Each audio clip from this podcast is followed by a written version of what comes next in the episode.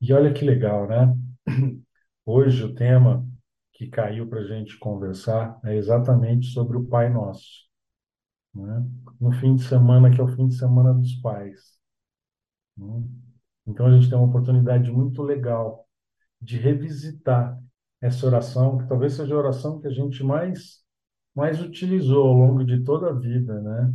A que a gente mais se expressa, a que a gente se sente mais conectados com o Pai para passar a nossa gratidão e também para poder pedir as coisas que a gente entende que são importantes para a gente.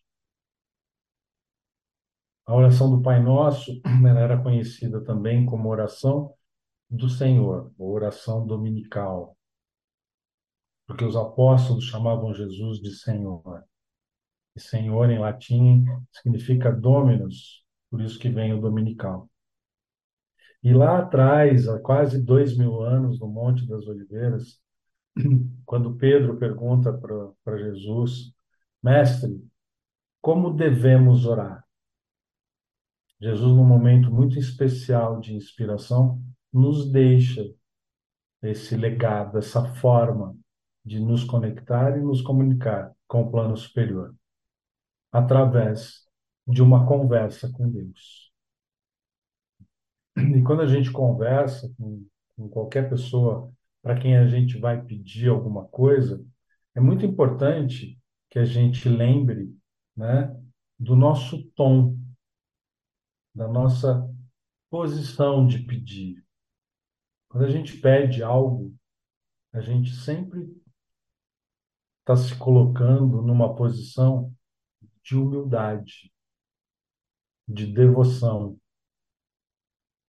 O pedido né, é sempre um momento onde a gente se despe da nossa vaidade, a gente retira todo o nosso orgulho e, lastreado na nossa fé, no nosso entusiasmo, a gente coloca toda a nossa energia e vibração naquele pedido. Por isso é muito importante que a gente talvez nem ore tanto, mas que às vezes que a gente se predispõe a orar, que seja algo que venha do coração, não algo repetido, não algo decorado, algo que a gente efetivamente consiga sentir o significado de cada palavra.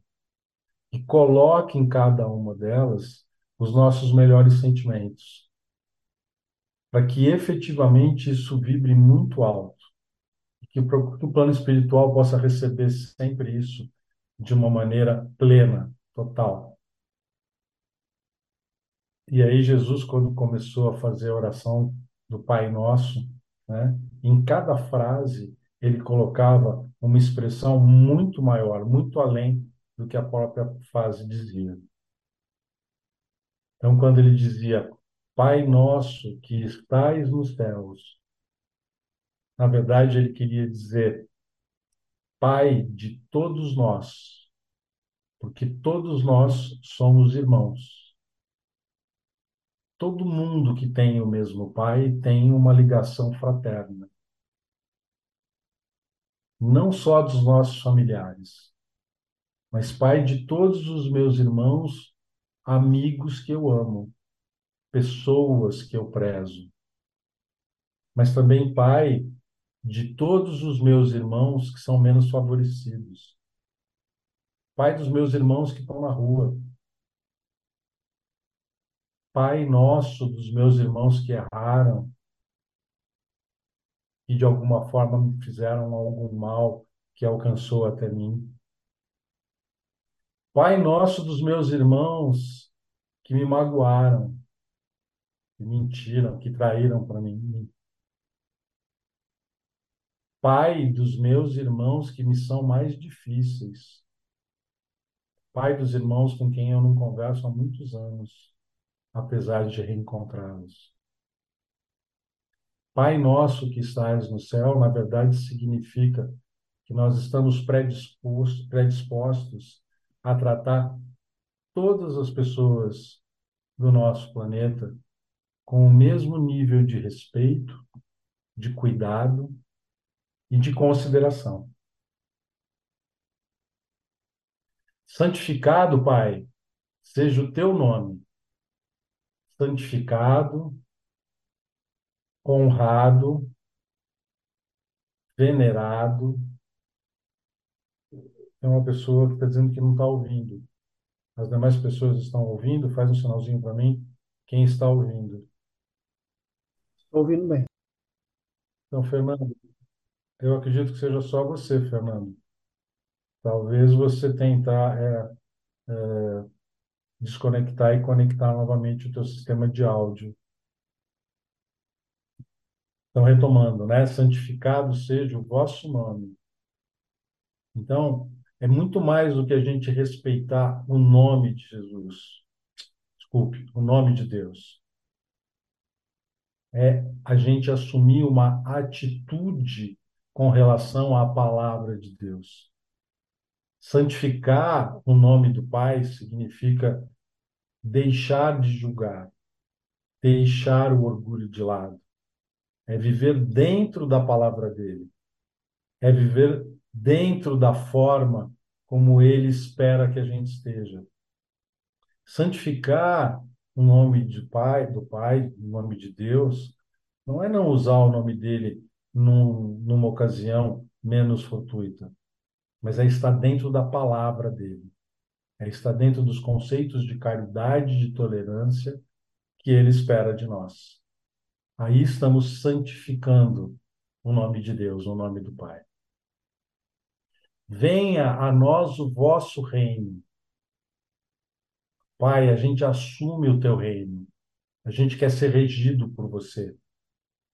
Queremos seguir os ensinamentos e principalmente a tua lei.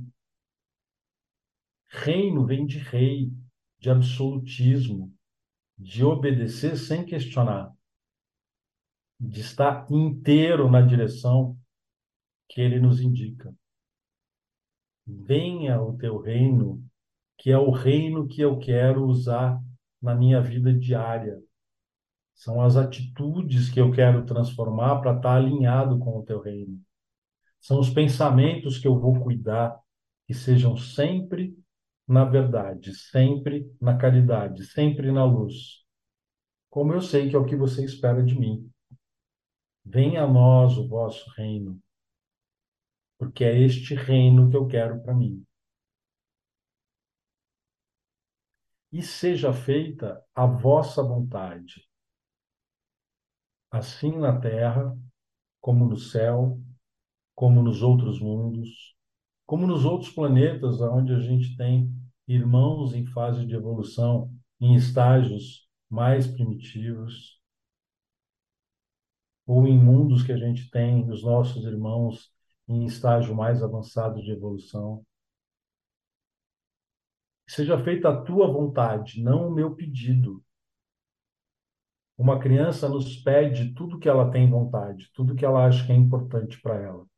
Mas nem tudo que ela pede tem que ser dado a ela. Nem tudo que ela deseja é bom, é importante para ela nesse momento. Então, Pai, que seja feita a tua vontade, que você me entregue o que você entende que é melhor para mim. E que você me negue as coisas que eu aspiro para mim e que não são o melhor para minha realização e para minha evolução. Que seja a sua vontade e que eu aprenda a entender e questionar cada vez menos. Que eu esteja pronto para a sua vontade. Que eu seja digno dela. E que eu consiga, na sua vontade, encontrar a minha vontade. E cada vez mais estar alinhado né, com o seu princípio, com a sua direção, com o seu amor paterno. O pão nosso de cada dia nos dai hoje.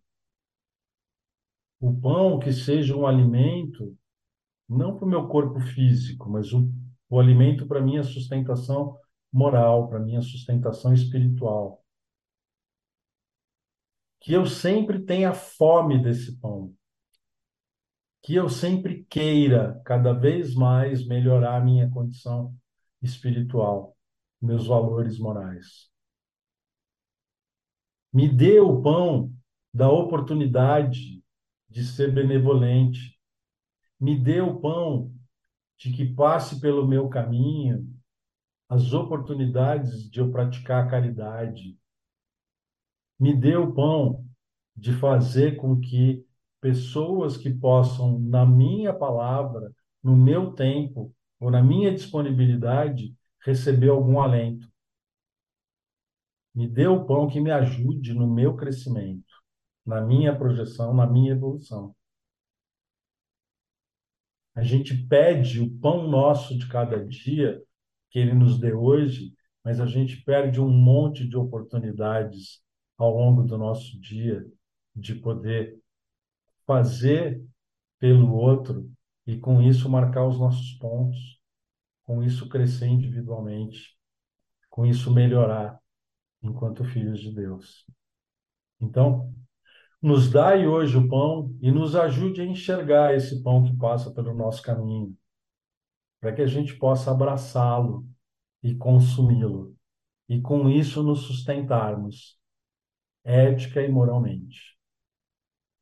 Perdoa, Pai, as nossas ofensas, assim como nós perdoamos a quem nos tem ofendido.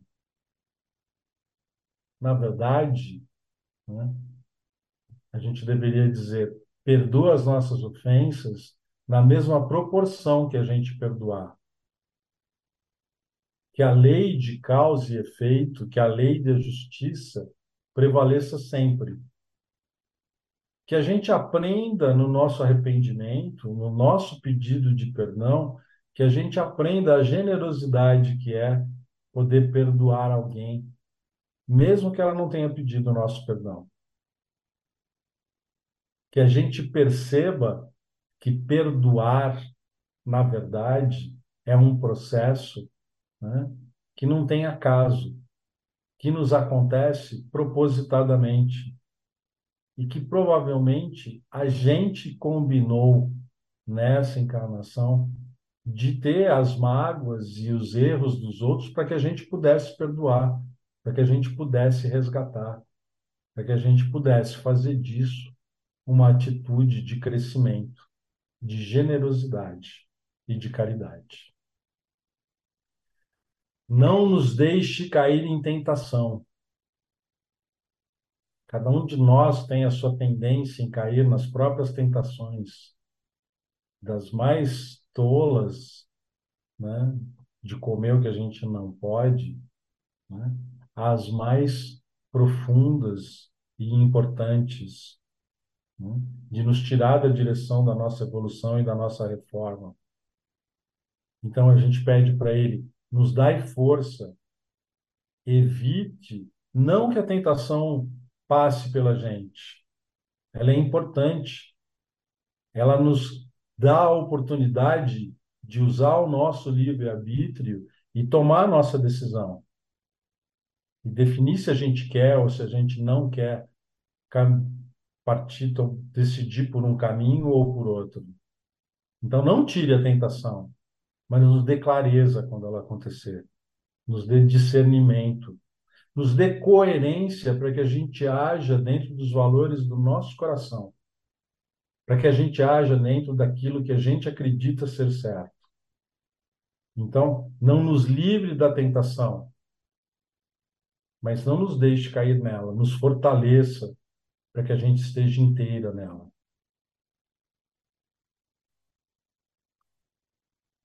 A gente pede para ser regido pelo reino dele. Né? Então a gente tem que ter a força de tomar as decisões na direção do que ele nos orienta. Livra-nos do mal. que mal pode existir para a gente, como filhos do Pai, na estrada e na seara que a gente escolhe da nossa evolução. Nenhum mal tão grande, tão maior. Mas o mal que a gente cria nas oportunidades e nas condições das nossas imperfeições, dos nossos defeitos, dos nossos vícios, A gente não tem como pedir para ele nos livrar do mal que está dentro da gente, dentro da nossa pequena né, é, capacidade de conseguir é, tirar isso da gente. Então a gente pede para ele: livra-nos das pequenas imperfeições, nos ajude que nós possamos nos livrar dos nossos vícios, nos ajude que a gente possa buscar uma evolução, que a gente possa ter um incentivo, uma inspiração para cada vez mais sermos os autores do nosso próprio processo de nos livrar do nosso próprio mal.